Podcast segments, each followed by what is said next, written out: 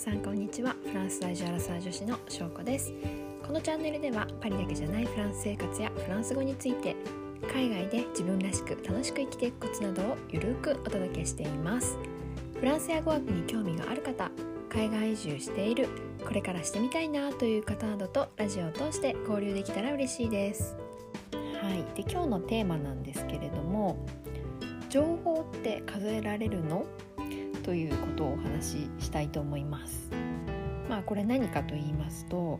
あの皆さんね英語のこう学校でね授業を受けた時にこう加算名詞不加算名詞っていうのをちょっと聞いたことあるんじゃないかなって思うんですけれども、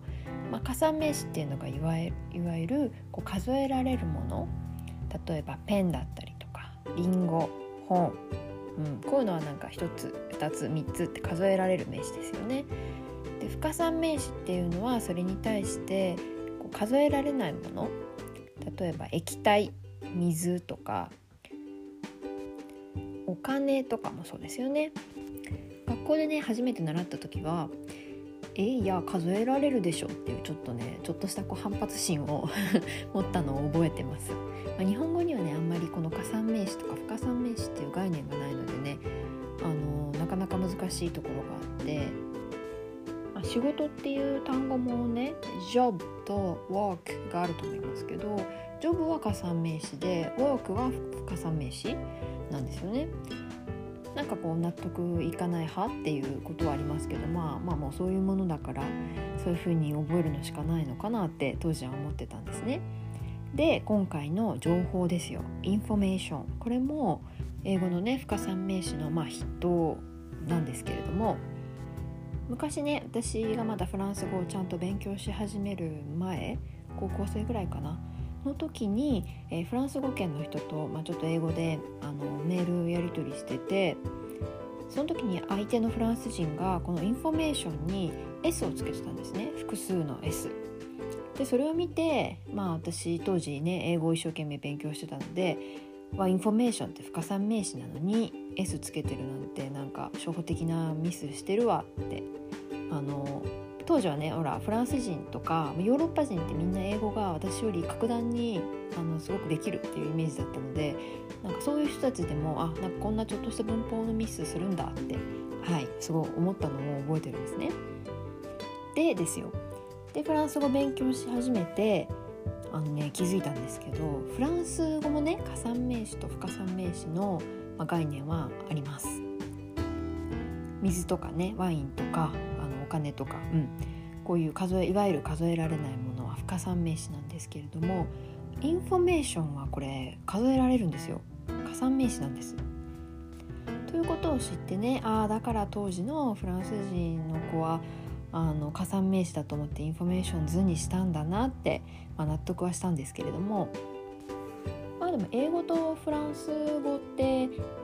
まあまああのまあ、近からずだけど遠からずな言語じゃないですか。まああの英語と日本語の違いから比べたらだいぶ近い言語だと思うんですけど、まあ、文法的にもね、まあ、似てるとこありますしこうやって可算名詞と不可算名詞も存在してるのにじゃあどうしてこのインフォメーションに対してのあの概念が違うんだろうっていうのをちょっと疑問に思ってあフランス語でもねインフォメーションって綴りは全く一緒で発音がアンフォーマションなんですけどだからまあ同じもうインフォメーションのこの綴りですよ。で同じねだからこの言葉に対してもしかしてみんなそれぞれあのフランス人も、まあ、英語圏の人も、まあ、日本人もそうですけどあの同じ言葉に対してもしかしてうっすらと違う概念をね抱いてるんじゃないかなと思ったわけなんですね。じゃあですよインフォメーション情報ってそもそも何なのかって思ってまずね日本語のあの広辞苑で情報って調べてみたんですね。でまあ広辞苑によると、えー、1ある事柄についての知らせ2判断を下したり行動を起こしたりするために必要な種々の媒体を介しての知識。うんなるほどって感じですよね。じゃ続きまして英語もね見てみました。えー、ケンブリッジの英英辞典でインフォメーションのところを見てみると、えー、Facts about a situation, person, event つまり状況とか人とか出来事ついての事実。ってことですよね。じゃあ最後フランスの、えー、ふつふつ辞典には、えー、アンフォーマションのところ、えー、renseignement documentation sur quelqu'un ou quelque chose うんこれ一番微妙だな。ホンセニモンってまあそもそも日本語に訳すと情報になっちゃうんですけどドキュメンタシオンはまあ、うん、調査とか資料とか誰かまたは何かに対する、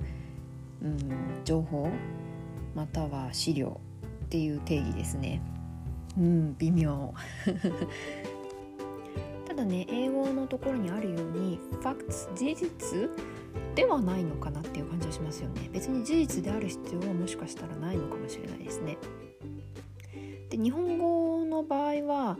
まあ知識ってことですよね。知識に置き換えられてるので日本語英語フランス語だけでも、